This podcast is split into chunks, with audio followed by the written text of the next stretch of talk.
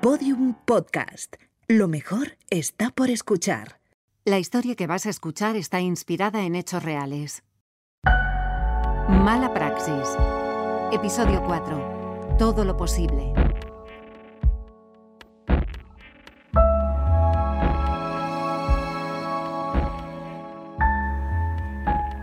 Mm, queda ensalada. ¿Quieres? Uf, no puedo más. ¿Has cenado bien? Muy bien, delicioso todo. Te debía una cena en condiciones. Cocinas genial, a mí se me da fatal. Ah, no se te da tan mal. Qué suerte que hayamos podido encontrar un rato para pasar juntos. Un rato que encontramos una vez cada siete días y tenemos que darnos con un canto en los dientes. Bueno, disfrutemos del momento. Sí, perdona, no quiero fastidiarlo. No, no fastidias nada. Soy un aguafiestas, ¿verdad? No, no lo eres. No digas eso. Sabes que estoy muy orgullosa de ti, ¿no? Sí, me lo dices siempre. Es que estoy muy orgullosa de ti. Tu primer contrato en un hospital y encima indefinido. Pero si ya llevo unos meses. ¿Lo vamos a seguir celebrando? Todo lo que haga falta. Es que es la hostia. Bueno, el sueldo no es precisamente alto. Seguro que te suben. Es un buen hospital. Preferiría trabajar en uno público, la verdad. Ya tendrás la oportunidad. Pero no has podido empezar mejor. He tenido suerte. Y también te lo has ganado. Tienes la mejor nota de tu promoción. Sé que siempre digo lo mismo, pero yo todavía no sé lo que es un contrato indefinido. Es muy injusto. Es muy injusto, sobre todo para los pacientes. Atender en una noche a 19 o 20 pf, es una locura. No sé cuánto tiempo más voy a poder aguantarlo.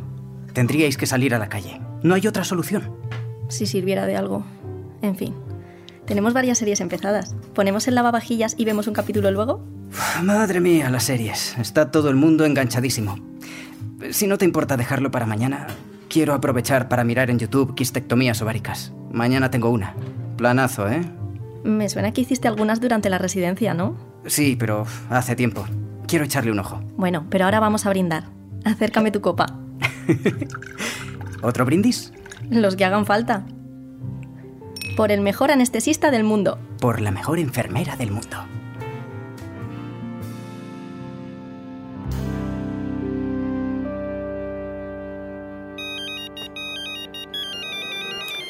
Antonio Gallo, dígame. Antonio Gallo, dígame. Te has quedado de película, macho. Ah, eres tú. Sí, perdona, te estoy llamando desde una sala. Me tienes que llamar desde tu móvil. Eh, lo tengo cargando, no te rayes que no pasa nada. A ver, ¿qué te cuentas? ¿Dónde estás? En la oficina. Pues parece que estás en un bar.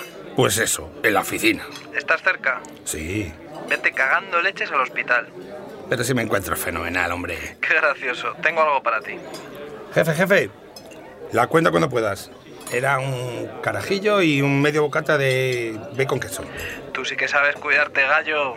¿Qué tienes? Un caso raro de cojones, tío. La acaba de palmar una chica de 25 años, nadie sabe muy bien por qué, está todo el mundo flipando, no dejan de llegar familiares. ¿Qué tipo de intervención? Una quisectomía ovárica. Eso es quitar un quiste de un ovario. Eso es, tenemos el culo pelado de quitar quistes. Eh, quédate con la vuelta. ¿Quién ha sido el carnicero? Dicen que el anestesista la ha cagado. Siempre echa la culpa al anestesista. Nadie ha visto nada igual, el chaval acaba de empezar. Pues parece que se ha lucido. Ya ves, la chica era muy mona, una pena. Cuelgo, cojo el coche. Gallo, esto es gordo, eh. Tiene buena pinta. Ya sabes que yo solo te doy los casos buenos de verdad, yo no te hago perder el tiempo. Espera, a ver si acaso. Hay caso, hay caso. Ya sabes que si no ganamos, no ganas, ¿eh? Sí, sí, pero oye, que yo esto lo hago por ayudar, ya lo sabes, ¿no? Ya. Para que se haga justicia con los pacientes. Ahora nos vemos, garganta profunda.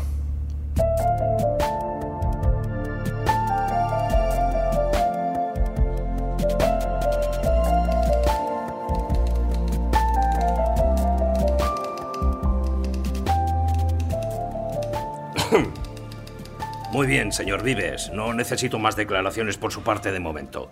Si estamos todos de acuerdo, procedemos a las preguntas de los abogados de las partes. Señor Paniagua, cuando quiera. Muchas gracias, señor juez. Señor Vives, ¿cuándo se dio cuenta de que algo iba mal durante la operación? Bueno, como ya he dicho antes, Repítalo, si no le importa. tras la inducción anestésica comenzó la operación. Todo fue bien al principio. Durante unos 10 minutos, según ha dicho antes al señor juez. Sí, 10 o 15 minutos aproximadamente. 10 o 15. Me cuesta ser exacto, pero... Pues sea exacto, que está usted declarando. Solicito la impugnación de la pregunta, señor juez. Recuerdo que mi cliente ya ha indicado durante su interrogatorio que pasaron unos 10 minutos aproximadamente y ha recalcado aproximadamente. Procede. Es cierto, señor Paniagua. De acuerdo, de acuerdo. ¿Cuándo fue el primer síntoma que le hizo sospechar que a la paciente le pasaba algo? La presión del pulso. El valor era superior a 62 milímetros de mercurio. Y se lo dijo a la cirujana. Evidentemente. ¿Y qué pasó? En ese momento la paciente inició un cuadro de inestabilidad hemodinámica. Inestabilidad hemodinámica. Es cuando el sistema circulatorio no es capaz de proporcionar una buena perfusión a los órganos y los tejidos. Traduzca al castellano, vives. Pido la impugnación de la pregunta, señor juez. Esto ya lo ha explicado mi cliente cuando usted lo ha interrogado antes. No procede. Señor Rodelas, permita que el señor Paniagua aclare todo lo que necesite. Reconozca la complejidad del caso. Las explicaciones aclaratorias nunca están de más. Lo que usted diga. Lo que yo diga, no. ¿Está usted de acuerdo? Sí, sí. Muy bien. Por favor, Paniagua, continúe. Gracias, señor juez. Señor Vives. Se desestabilizaron las constantes vitales de la paciente. Así, Ah, de repente. Sí, Y tal y como tengo aquí apuntado, usted diagnostica en un tiempo récord que puede deberse a que la paciente sufre, eh, lo leo, hipertermia maligna, una enfermedad rara que no conoce nadie. Que sea una enfermedad rara no quiere decir que no la conozca nadie. En todo caso, hablamos de una reacción muy grave a los anestésicos. Sí. A los anestésicos que usted administró. Pido la impugnación, señor juez. Procede. Señor Paniagua, no saque conclusiones por su cuenta y formule preguntas útiles que nos ayuden a avanzar en el conocimiento del caso. Señor Vives, le recuerdo que tiene derecho a no contestar. Señoría, mi voluntad es que entendamos todos el caso lo mejor posible, y es difícil de entender. Estoy intentando asimilar cómo es posible que una mujer joven y sana haya perdido la vida durante una cirugía tan simple como la extracción de un quiste ovárico. Ninguna cirugía es simple. Siempre se asume un riesgo. ¿Podemos avanzar? Concrete, Paniagua.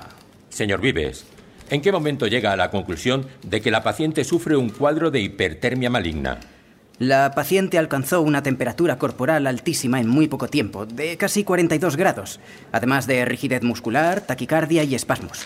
Andrés, te recuerdo que no tienes por qué contestar. Quiero contestar a todo. De acuerdo. ¿La vida de la paciente estaba en peligro?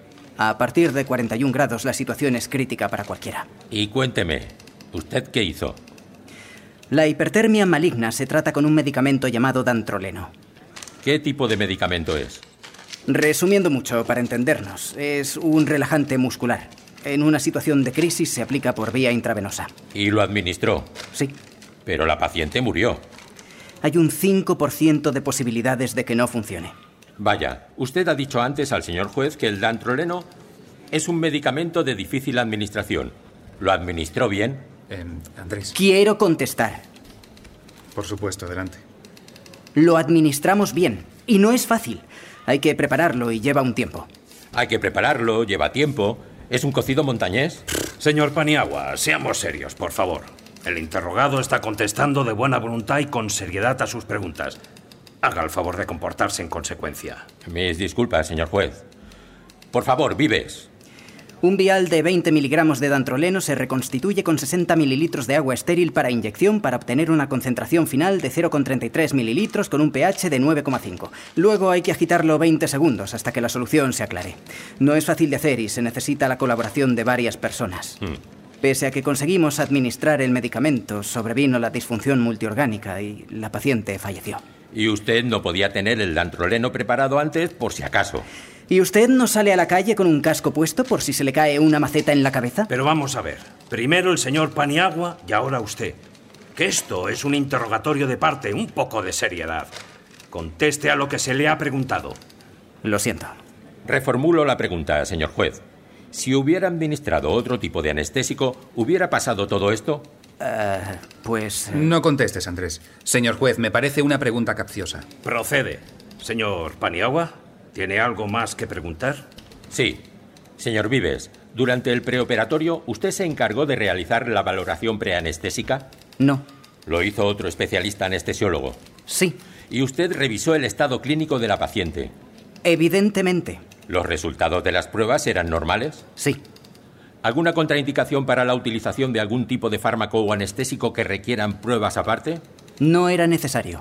Por lo tanto, a la paciente se le aplicó una anestesia protocolaria. Exacto. ¿Qué riesgo anestésico se le adjudicó a la paciente? ASA 2. O sea, riesgo bajo. Sí. Si estaba sana y todo era normal, ¿por qué no se calificó a la paciente con el nivel ASA 1? Sufría asma. ¿De qué grado? Asma leve e intermitente. No tengo más preguntas. ¿Quiere comenzar su ronda, señor Rodelas? Solo tengo una pregunta. Proceda. Andrés, todos conocemos el final de esta historia. Y es un final desgraciado. Es lógico y necesario preguntarse qué es lo que pasó.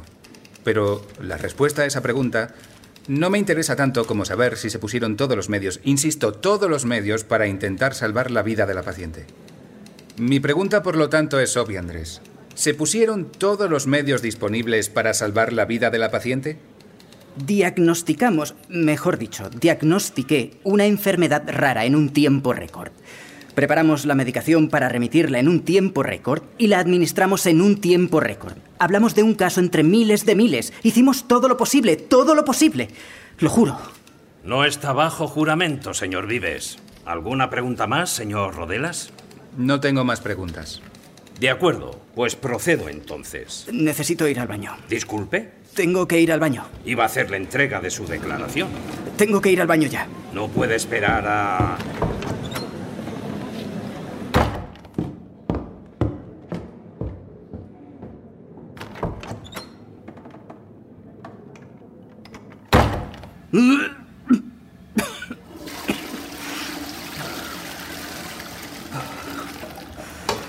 Ya ha pasado. Ya ha pasado.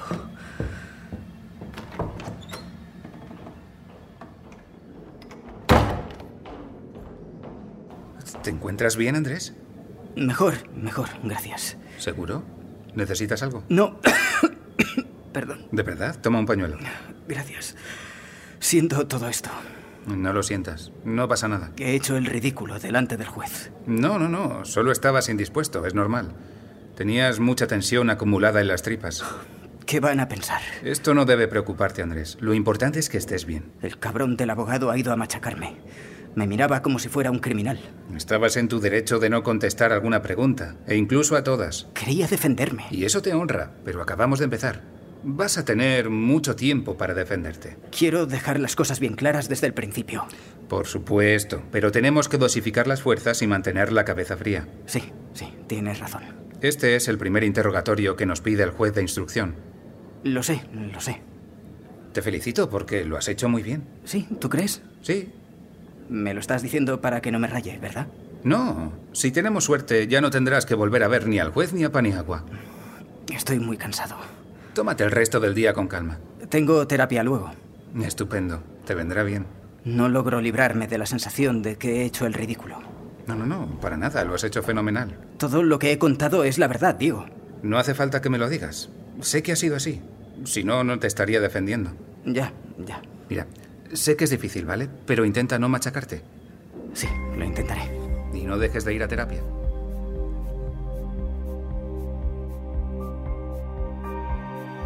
Hola, Sara. Estoy en la sala de espera del psicólogo. Te mando un audio porque va a ser más rápido.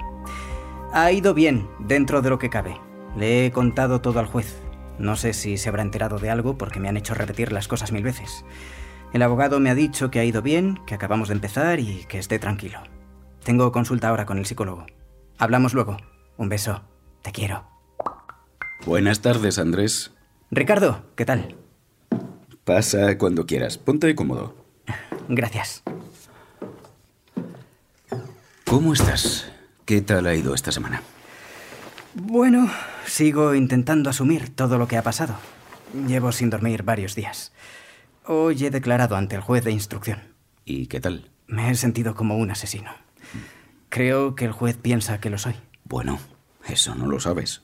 Al principio, cuando me ha interrogado el juez, me he puesto bastante nervioso. He tartamudeado, he mezclado cosas, en fin, un desastre. Por hacer eso, el juez no va a pensar que eres culpable. Y luego con el abogado de la acusación me he crecido y creo que he estado a la defensiva. Normal. Era la primera vez que te veías en una situación como esa. Es perfectamente normal sentirse inseguro y amenazado. Ya, supongo. Tú has contado la verdad. Entonces tienes que tener la conciencia tranquila. No, No. ¿Por qué? no sé muy bien cómo sentirme. ¿Sentirte al respecto de qué? A veces me siento culpable y otras inocente. Pero no eres culpable. No, supongo. No, no eres culpable. Hiciste todo lo que estaba en tu mano para salvar la vida de esa chica, pero no pudiste. En este trabajo hay que aceptar que se pueden perder vidas. Tú mismo me lo has explicado muchas veces. Los primeros días me sentía desolado, pero satisfecho como médico. Hice todo lo que tenía que hacer y más. Muchos anestesistas me confesaron que ellos ni siquiera hubieran podido dar con el diagnóstico. Pese a la tragedia me sentía orgulloso de mí mismo. Cuando me acusaron de homicidio por imprudencia, me vine abajo. Empecé a ponerlo todo en duda y... y en esas estoy.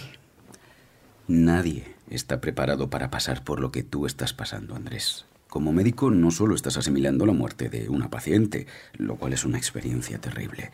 Además, te acusan de algo muy grave.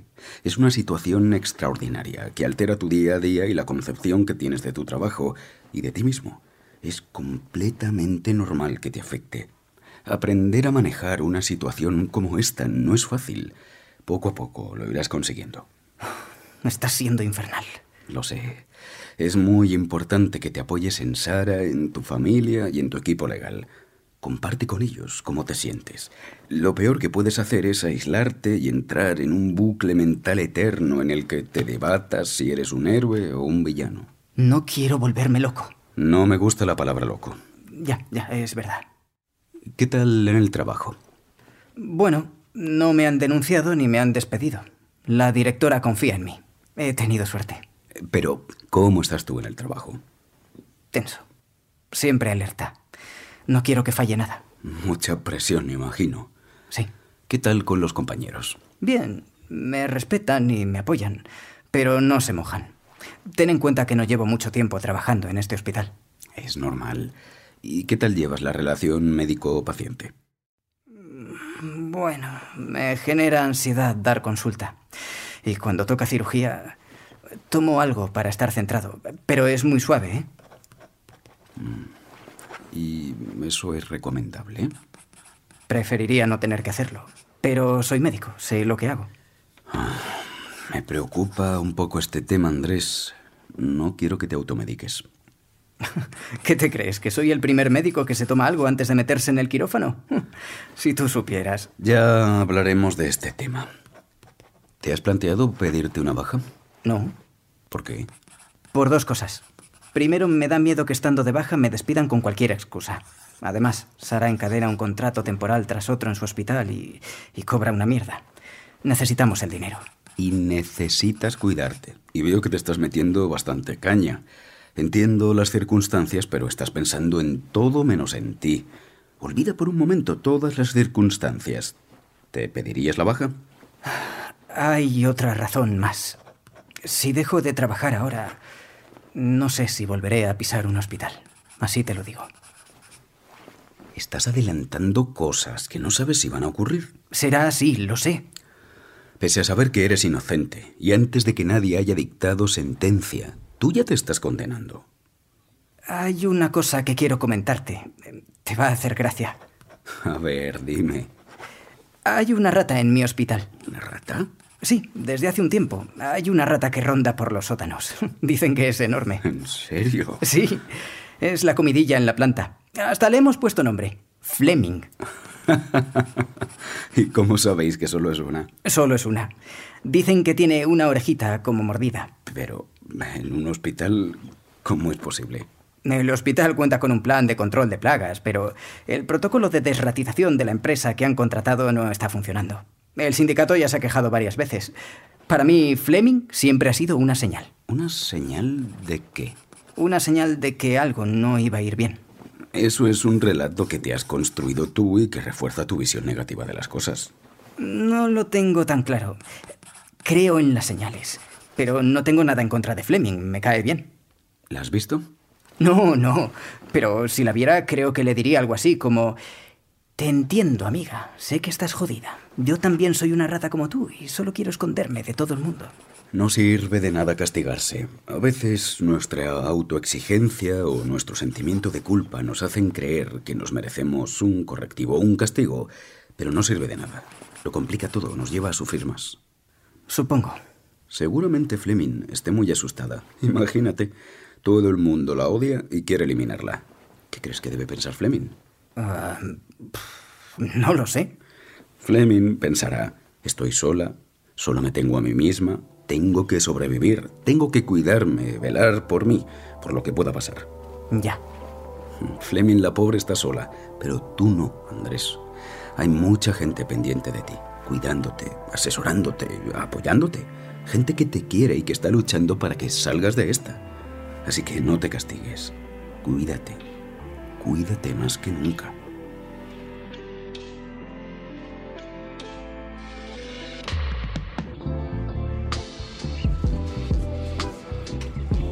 Señorita Lucía Arcega, aquí le dejo su bandeja con su americano y su sándwich. Muchas gracias. Espera, espera, que te aparto los papeles. ¿Te queda mucho? Un poquito. Tu primer caso gordo, ¿no? Desde que trabajo para Bullejo Abogados, sí. En Procurare llevamos trabajando con Bullejo Abogados, no sé, 30 años.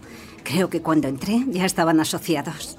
¿Eres la veterana? He visto a mucha gente empezando sus carreras, revisando los papeles como tú, y luego liderando grandes casos, como harás el día de mañana. Me encantaría. Gracias. También he visto a mucha gente quedándose hasta las tantas trabajando, como estás haciendo ahora. Ya, es que es un caso muy difícil. No me lo digas, el de la hipertermia maligna. Ese mismo. Me lo ha encargado Diego. Nunca había oído hablar de la hipertermia maligna. A mí me han quitado un quiste ovárico. Pienso en esa pobre chica y pff, es terrorífico.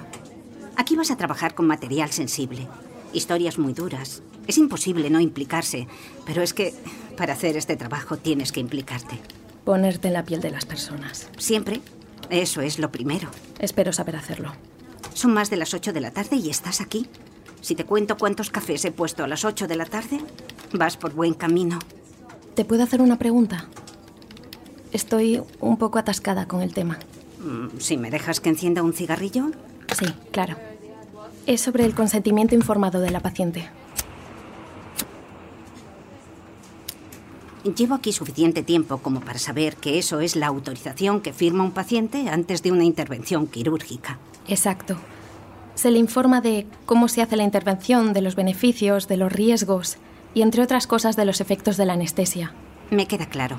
Es habitual que se incluyan antecedentes familiares. ¿Antecedentes familiares?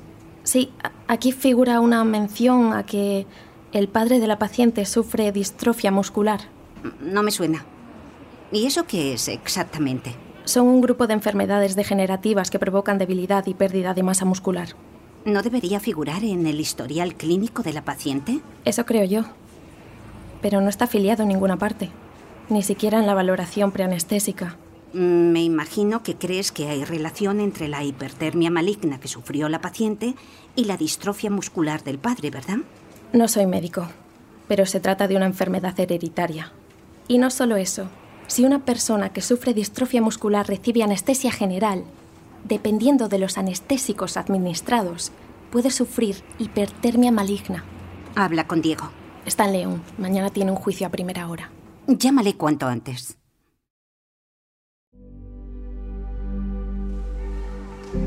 Hacía tiempo que no venía a la piscina. Me viene bien. Te colocas en el borde. Te lanzas. y te sumerges para salir a la superficie y deslizarte sobre la superficie del agua. Te concentras en lo esencial, avanzar. Todo lo demás te resbala. Tardé mucho en darme cuenta de que era hipertermia maligna. ¿Cómo pude ser tan lento? No pude hacer otra cosa. Lo hice lo mejor que pude. No, lo hice mal. Lo hice todo mal. No, no, no, no, no. Lo hice genial. Hice lo que tenía que hacer. Todo fue tan rápido. O tan lento. No había tiempo que perder. No había tiempo para pensar. Recuerdo cada segundo, cada segundo. Contemplé cómo su vida se iba. delante de mí. No pude hacer más. ¿O sí? ¿Qué más podría haber hecho? Actué. No me quedé parado viendo cómo se moría. Actué bien. Actué como un médico tiene que actuar. Cumplí con mi deber. Gracias a mí ella tuvo una oportunidad. No, soy un mal médico. Lo hice mal. Yo la condené. Maté a esa chica. Debería ir a la cárcel. No me merezco ser médico. Voy a matar a todos mis pacientes. Soy un asesino. No, no, no. ¿Pero qué estoy diciendo? No tuve el control. Pero podía tener el control. ¿En qué momento perdí el control de la situación? Tuve miedo. No. No lo tuve. En aquel momento no tuve miedo. Tengo miedo ahora. Ahora no sé lo que va a pasar. No sé si puedo ser médico. Ahora no tengo el control. Quizá mi carrera deba acabar aquí, pero no he empezado. No puedo curar a la gente. No sé cómo puedo curarla. Jamás tuve que haber sido médico.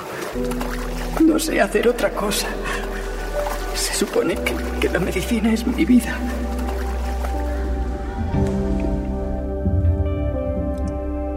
La vida es tan fuerte y a la vez tan frágil. Todo puede cambiar para siempre, en un segundo. ¿Cómo vivir después de lo que ha pasado? Me cambiaría por ella. Ahora mismo. Es lo que debería hacer. Si hubiera alguna manera...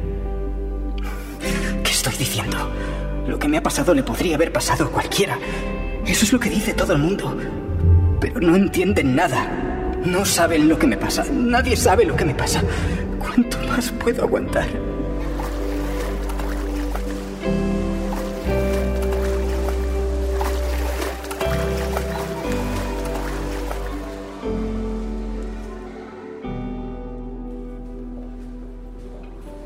Muchas gracias por recibirme, Paz. De nada. Yo quiero ayudar a Andrés en todo lo que necesite. En el hospital todos le apoyamos. Yo como directora la primera. Muchas gracias. Me gustaría consultar contigo un asunto relativo a la documentación de la cirugía. Sí, sí, por supuesto. Tengo aquí una copia del consentimiento informado. ¿Te importa si lo revisamos juntas? Uf, espera un momentito que me ponga las gafas. Revisando la documentación de admisión, apreciamos que en el consentimiento informado, en la sección Otras informaciones de interés, el doctor encargado del preoperatorio anotó un antecedente familiar. Mm, ya veo. Distrofia muscular. Pero no indica el tipo ni nada. Probablemente no lo supiera ni la paciente. Mm, es lo más seguro. Hay como unos 30 tipos distintos. Eso es. ¿Por qué esta información figura aquí y no en el historial clínico? No he podido contactar con el médico que hizo el preoperatorio. Ah, claro, es que ya no trabaja aquí. Ah, no lo sabía. No sé si puedes darme alguna información sobre esto al respecto. Sí, me temo que se trata de un error. En aquel momento estábamos cambiando el soporte informático del hospital o algo así, y tuvimos bastante lío en la documentación. Durante unos días volvimos a hacerlo todo a mano, luego a pasarlo al ordenador. Algunos datos se traspapelaron. Esta no fue la única incidencia que sufrimos. Entiendo. En todo caso, y esto probablemente ya lo sepas, los anestésicos que utilizó Andrés se administraban al 95% de los pacientes. Sí, eso nos han indicado nuestros peritos. Y solo tienen contraindicaciones en caso de antecedente personal de distrofia muscular. Ese es el kit de la cuestión. No sabemos si la paciente la sufría. Estamos a la espera de los resultados de la autopsia.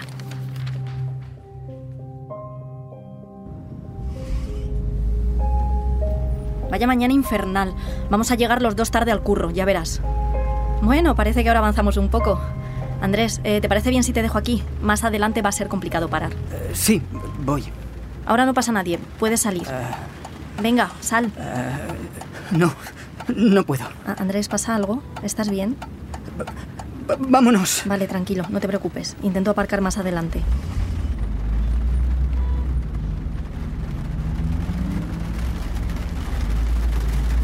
El olor a lluvia te sentará bien. ¿Cómo estás ahora? Mejor, pero agotado. Parece que me han dado una paliza. Exactamente qué síntomas has tenido. Como una taquicardia, calambres en las piernas y y una sensación de vértigo muy angustiosa. Pero esta mañana cuando te has levantado estabas bien, ¿no? Sí, sí, sí, pero cuando nos hemos subido al coche con, con el agobio del tráfico, me he empezado a encontrar fatal. Siento haberte asustado. No pasa nada. El otro día en el centro comercial te pasó algo parecido. Pero esto ha sido más fuerte. Me ha dado como una especie de, de- de ataque de pánico, no sé, no sé. Necesitas descansar, Andrés. Pídete una baja. Siempre me vienes con lo mismo, que me pida la baja. ¿Pero qué quieres que te diga? Estás mal. Estás mal, no, estamos mal. Llevamos mal mucho tiempo. No me digas. Vamos a hablar de esto ahora. En serio. Un puto lunes lluvioso a las 8 de la mañana. Nunca quieres hablar de lo jodidos que estamos y ahora, justo ahora, te da por ahí. Me acaba de dar un chungo y te pones así. Y a mí me va a dar uno también a este paso. Mira, no aguanto más. Ya estamos. ¿Qué es lo que no aguantas, Andrés? No aguantas el trabajo, no aguantas el lío en el que estás metido, no aguantas el tráfico, no aguantas tu vida, no me aguantas a mí. ¿Qué es lo que no aguantas? Porque la que está cansada, pero muy cansada de aguantar, soy yo. Creo que esto ya no tiene sentido. Esto, dices. ¿Qué es esto? Ya sabes a lo que me refiero. Sí, ya sé a lo que te refieres. Lo estamos dejando. Sara, si pudiéramos hablar más tarde. O sea, que lo estamos dejando. No saquemos las cosas de quicio. Que no saquemos las cosas de quicio. Desde hace mucho tiempo no hacemos más que sacarlo todo de quicio. Y estoy harta. Yo también. Vamos a llegar tarde al trabajo.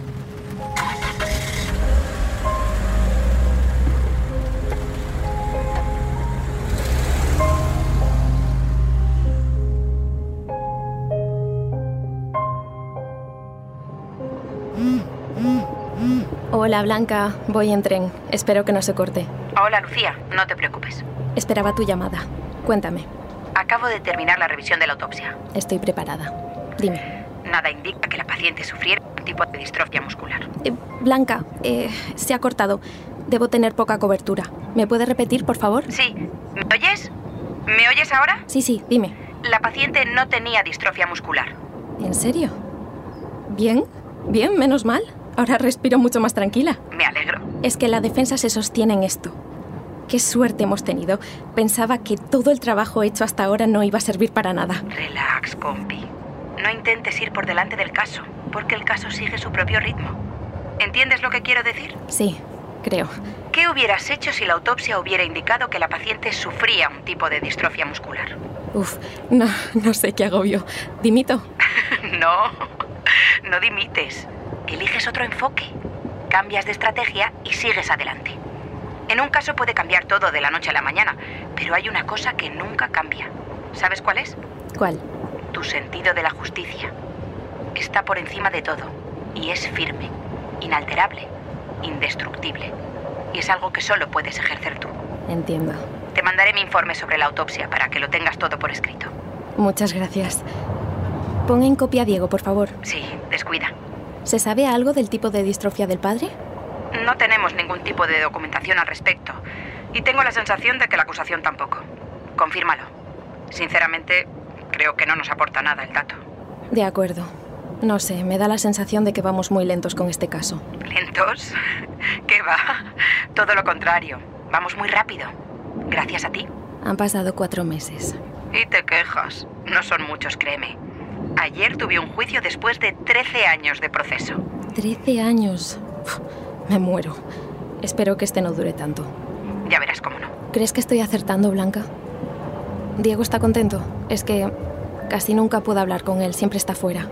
Hoy volvía de un acto de conciliación en Palma. Ya sabes la respuesta a esa pregunta, que por cierto está mal formulada. No se trata de acertar. Esto no es un juego de azar. Se trata de hacer justicia. Este trabajo es especial. Hay que llevarlo dentro. Es un privilegio y una responsabilidad. Entender eso es lo más importante de todo. A la vista está que lo has entendido. Así que tranqui, colega. Ya eres de la familia.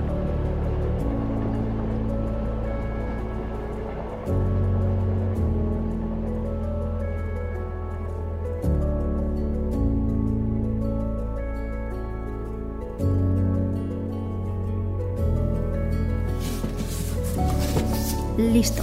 Estas eran las dos últimas cajas. ¿Cuándo se pasan los de tu empresa de mudanza? Me ayudan mis padres a llevarme las cajas. Total, me voy a su casa y no tenía dinero para contratar un servicio de mudanzas. ¿Qué tal tú en tu estudio? Bien, pero ya sabes, es provisional. Ya.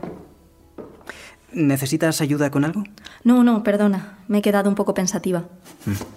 ¿Quieres que te deje mi coche? No, no, tranquilo. Lo puedes usar el tiempo que quieras. El estudio está bien comunicado. Voy en bus al trabajo. No hace falta, de verdad. Gracias.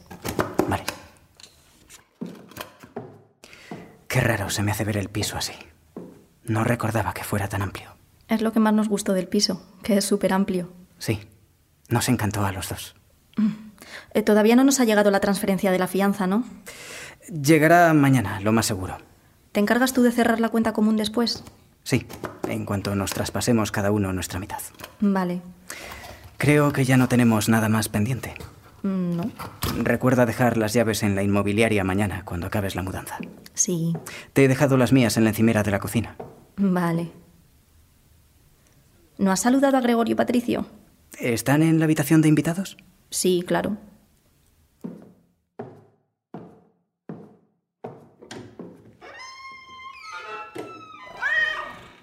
Hola, Patricio.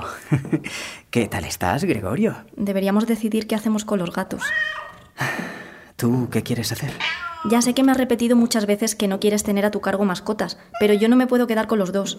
Bastante que me puedo llevar uno. Ya sabes que regreso a casa de mis padres.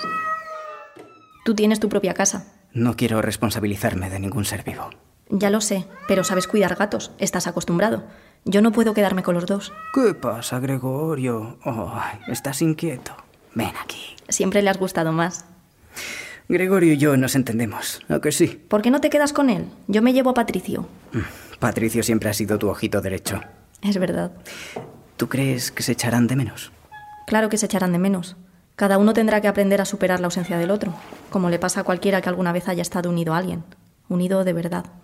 Eh, Oye, ¿qué ha pasado con el ficus? ¿Cómo que qué ha pasado con el ficus? ¿No te acuerdas? Se murió. ¿Se murió? Eh, ¿Cuándo? Hace bastante tiempo, antes de que te fueras. Es que no te acuerdas.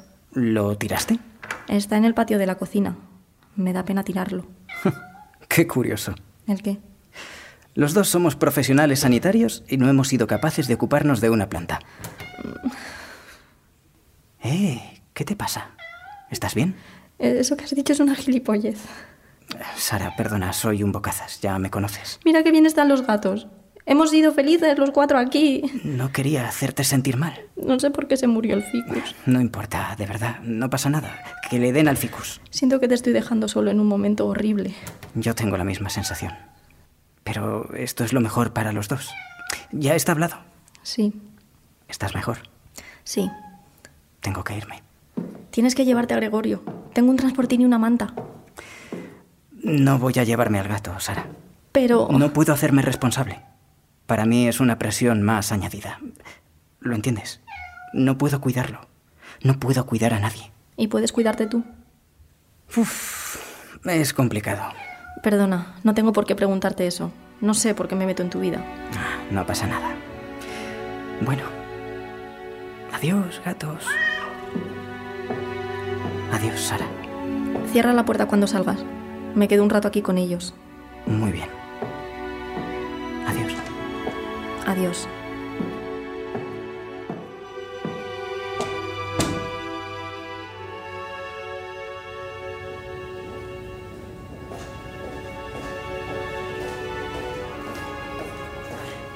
¡Eh, vives! ¡Hey, qué tal! Tienes un minuto. Pues justo ahora tenía una reunión con Paz. No te entretengo, es un minuto. Sí. ¿Qué pasa? No viene nadie, ¿no? Estamos solos en el pasillo. ¿Por? Ven, mira. Acércate, hombre, que no muerdo. Creo que esto es tuyo. Perdona, no sé de qué me hablas. Esto es tuyo. Te estás equivocando. Esa bolsita no es mía. Oye, que voy de buen rollo. No eres el único. Hay mucho estrés, mucha presión. Y tú tienes lo tuyo. Ya, ya, ya. Eh, lo siento, tengo prisa. Estaba en el quirófano 7, en el suelo del lavabo. Sé que es tuya. ¿No la quieres? ¿Por qué no me dejas en paz? ¿Eh? Vale, vale. Yo no quiero líos. Mira, te la guardo, ¿vale? Y cuando la quieras me la pides. Aunque no queda mucha. Lo siento, pero no sé de qué me hablas. Tengo prisa. Ánimo, vives. Todos estamos contigo. Seguro que sales de esta. Y si necesitas hablar con alguien, cuéntame cómo va el tema. Los compis estamos para eso.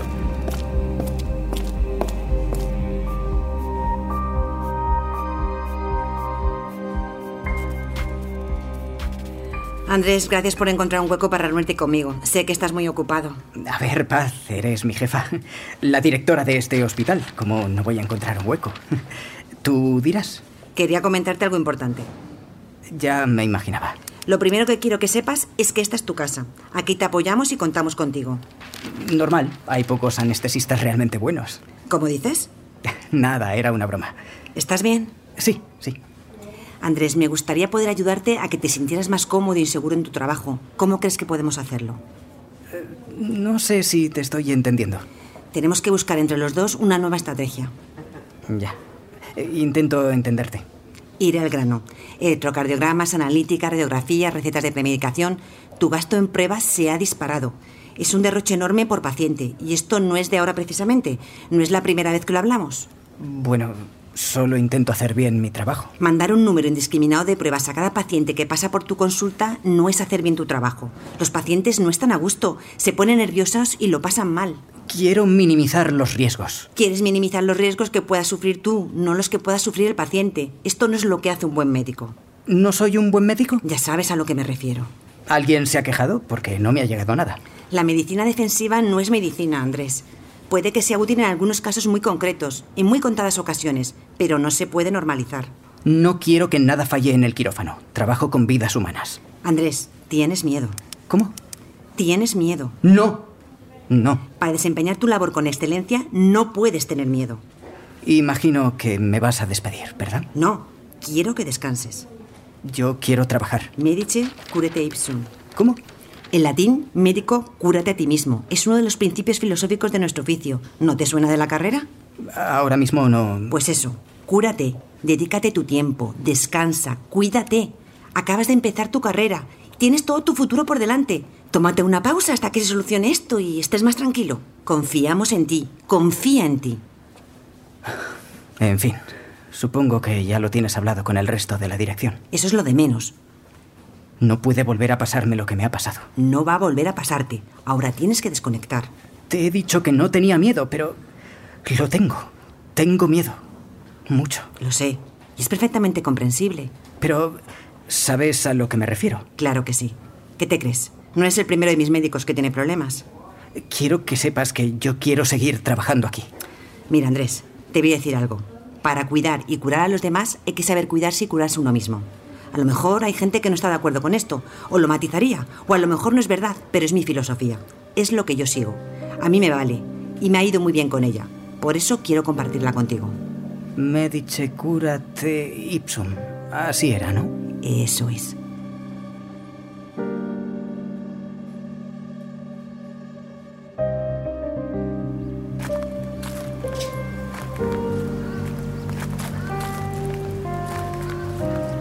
Los médicos que dan clases se están jubilando y no hay incentivos. Como esto siga así en unos años. Increíble. Las facultades de medicina quedándose sin profesorado. Y por otra parte hay comunidades con una lista de espera de médicos muy buenos que esperan dar clase algún día. Adán me dice siempre que ser profe no vale la pena. Que dé congresos como hace él. Tú has sido una de mis mejores profes. Y tú uno de mis mejores alumnos, si no el mejor. Anda ya. Debería ser catedrática. si ni siquiera soy titular, después de no sé cuánto tiempo dando clase como adjunta. Pero el problema es el de siempre. Tienes que publicar artículos sin parar. Yo estoy todo el día en el quirófano. Apenas tengo tiempo para investigar. Deberían dar más peso a otras cosas, como la opinión de los estudiantes. Yo qué sé. Tú eras de las que mejor caía a los alumnos. Oye, pero solo hablo yo. ¿Cómo estás tú? Cuéntame. Te noto cambiado. Ah, ah, mejor, ¿eh? Mm, he cambiado. Me lo he trabajado. A partir de cogerme la baja, todo empezó a ir mejor poco a poco. ¿Cuánto tiempo estuviste de baja? El máximo que marca la ley, los 545 días. Has tenido mucho tiempo para pensar. Cuando tienes tantas cosas para arreglar contigo mismo, no creas. Y unos meses después de incorporarte, ¡pum! La pandemia. Sí, aquello fue toda una lección vital. Solo de recordarlo me he hecho a temblar. ¿Sigues en el mismo hospital?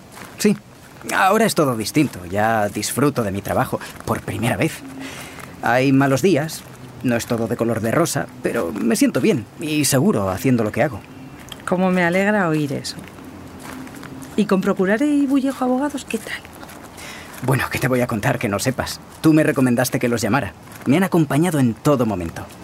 Pasaron muchas cosas y me quedé muy solo, pero ellos siempre han estado ahí. Es lo que más valoro. Adán los tiene en un pedestal Siempre que le hablo de ti me dice lo mismo, que confíes en ellos y no te preocupes de nada. El juicio es en un par de meses. ¿Ya? ¿Tan pronto? ¿Tan pronto? Han pasado cinco años. Cinco años. Madre mía. Es que nos hemos visto muy poco. Todo pasa muy rápido, Sí, sobre todo lo bueno. pero lo malo también. Sí que has cambiado. ¿No estás nervioso por el juicio? No, estoy sereno. Creo que prevalecerá el sentido común y ganaremos. La defensa no tiene fisuras y la acusación hace aguas por todas partes. Lo tienes claro. Muy claro. Pues te deseo toda la suerte del mundo. Gracias. Sabes, llevo unos días dándole vueltas a algo. Cuéntame. Desde que soy pequeño siempre he querido que la gente a mi alrededor no sufriera. Y si alguien me contaba que sufría por algo, hacía lo posible por sanarlo. ¿Y cómo lo hacías? Con mis juguetes imaginaba que preparaba mis propias medicinas, mis propias anestesias. Y si no, pues consolaba a quien fuera con palabras amables. Es muy bonito. Siempre he querido curar a la gente, liberar a la gente del dolor. Es lo que sé hacer. ¿Y qué me dices de tu propio dolor? Ahí está la clave. Nunca me preocupé de encontrar una cura para eso, o al menos un anestésico. No sufras por ello. Los médicos somos los peores pacientes.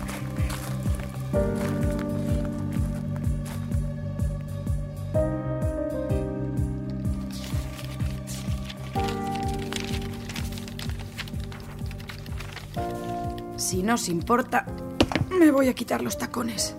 Me están matando. Lucía, vas a descubrir algo que no conocías de la ínclita doctora Blanca Matesanz, perita de procurare. ¿Que le huelen los pies? Eh, niña, no me huelen los pies. No, no, no, que es muy bajita. A ver, ponte de pie. No te voy a dar esa satisfacción. Pero tienes unos pies perfectos. ¿Los tienes asegurados? Dicen que Marlene Dietrich aseguró sus piernas en un millón de dólares. Yo te podría conseguir millón y medio por esos pies. Debería hacerme modelo de pies. No, por favor, no nos dejes. ¿Qué haríamos sin ti? No encontraríamos a nadie a tu altura. Eres un cachondo. Te lo perdono porque son casi las 2 de la mañana y estoy muy cansada. Un último repaso. ¿Lo necesitas? Si no os importa, para mí este juicio es especial. Es el primer caso que me disteis. Por mí sin problema, chicas. Adelante. Como queráis. Vamos allá. Último repaso a los puntos fundamentales de nuestra defensa. No nos enrollemos, ¿eh? seamos súper concretos. Punto uno de los fundamentos de la acusación, el error en el preoperatorio. No se filió que la paciente pudiera sufrir un tipo de distrofia muscular. El progenitor la sufre. ¿Qué es lo que vamos a decir? Que la paciente no era susceptible de sufrir hipertermia maligna. ¿Por qué? Hay tres casos en los que una persona puede ser susceptible de sufrir hipertermia maligna. ¿Qué son? 1.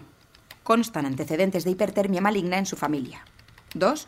Que algún miembro de la familia sufriera complicaciones o incluso la muerte debido a la administración de una anestesia, ¿Incluyendo anestesia local? incluyendo anestesia local. Y 3. Que existe historial personal, repito, personal, de debilidad muscular o enfermedad muscular. ¿Se cumplen estos tres casos o alguno de ellos con la paciente? No se cumple ninguno de los tres casos. Ujú. Y además el informe de la autopsia realizada a la paciente no arroja ningún resultado al respecto que evidencie que sufría algún tipo de distrofia muscular. ¿La hipertermia maligna es hereditaria?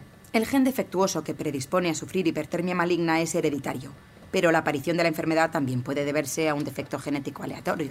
¿Y la distrofia muscular es hereditaria? La gran mayoría de tipos sí. ¿Qué tipo de distrofia muscular sufre el padre? No se ha diagnosticado el tipo. ¿Cuántos tipos de distrofia muscular hay? Existen unos 30 tipos, cada uno con sus propias características. Muy bien, y recuerda añadir que hay tipos con mayor riesgo anestésico que otros. Sí, descuida. Queremos que el juez entienda que es imposible establecer una relación de causalidad entre los anestésicos administrados y la hipertermia maligna. Eh, vamos contigo, Lucía. Eh, punto 2 de los fundamentos de la acusación. El anestesista empleó mm, dos medicamentos para inducir la anestesia, anfilis y centopina, contraindicados en el caso de sufrir enfermedades musculoesqueléticas.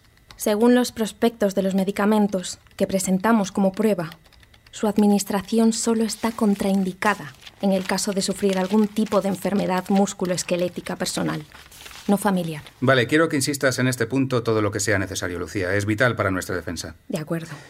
Ok, punto 3 de los fundamentos de la acusación. Error en el diagnóstico de hipertermia maligna y en la preparación y administración del dantroleno. ¿Qué vamos a contar? El Comité de Expertos Consultados y la Sociedad Española de Anestesiología, Reanimación y Terapéutica del Dolor han llevado a cabo una revisión pormenorizada de la gráfica de la anestesia y de la preparación y la administración de dantroleno. En el informe pericial se ratifica que hubo buena praxis por parte de todo el equipo. Fenomenal, creo que tenemos pruebas y argumentos de sobra para desmontar la acusación. Paniagua y socios tienen hipótesis. Nosotros tenemos pruebas y argumentos. Exacto, estamos preparados. Marta, como corredora de seguros, ¿qué opinas? Personalmente, creo que van a absolver al chico. ¿Lo ves claro? Lo normal sería que condenaran a la aseguradora a indemnizar en concepto de responsabilidad civil a la familia. Calculo que unos ciento y pico mil euros, más el pago de los intereses legales y las costas. Ese sería un buen resultado para Andrés, ¿no? Es lo esperable. Así lo veo. El juicio es pasado mañana. Lo haremos bien. Lo siento aquí en las tripas. Gracias por vuestro excelente trabajo durante estos cinco años. Ya no queda nada. Ahora vámonos a dormir.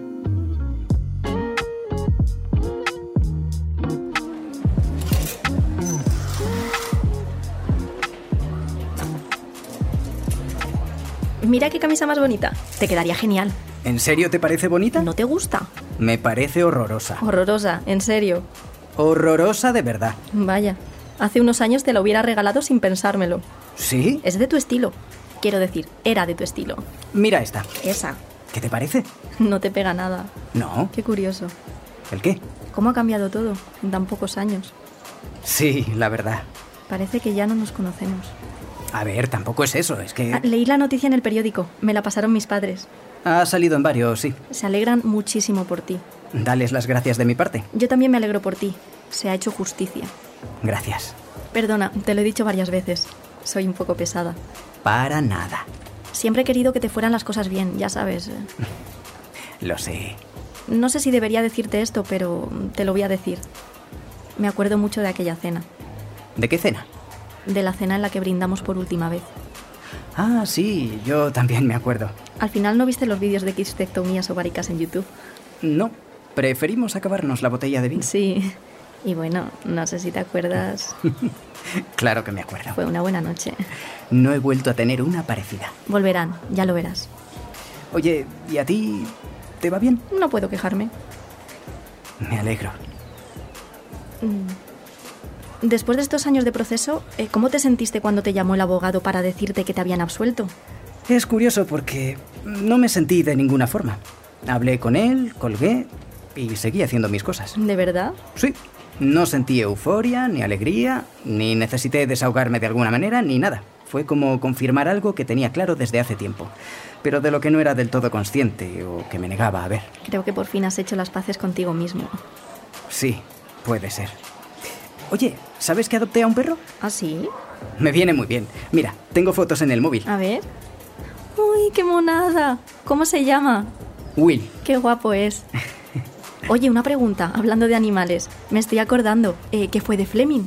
Uh, Fleming. Al final cazaron a la pobre rata. No. ¿No? Desapareció. No puede ser. Sí, sí, me lo dijeron hace poco. Estaba hablando con un compañero sobre la sentencia y no sé por qué me acordé y pregunté por Fleming. Nadie la ha vuelto a ver. Qué curioso. Imagino que se moriría. Fleming no ha podido vivir tanto tiempo. Fleming es una superviviente.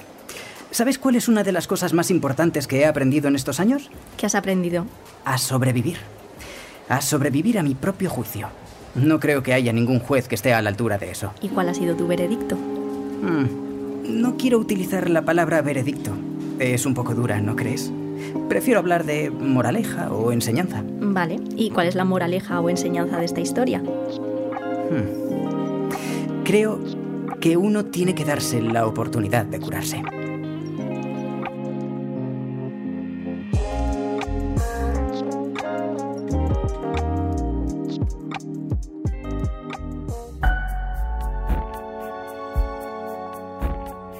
Mala Praxis es una producción de Podium Podcast. Con guión original de Daniel Marín, la asesoría de Carlos León, abogado especialista en Derecho Sanitario y Derecho del Seguro, y Virginia González, médico pediatra y perito del Ilustre Colegio Oficial de Médicos de Madrid. Dirección de Jesús Blanquiño y diseño sonoro de David Ávila.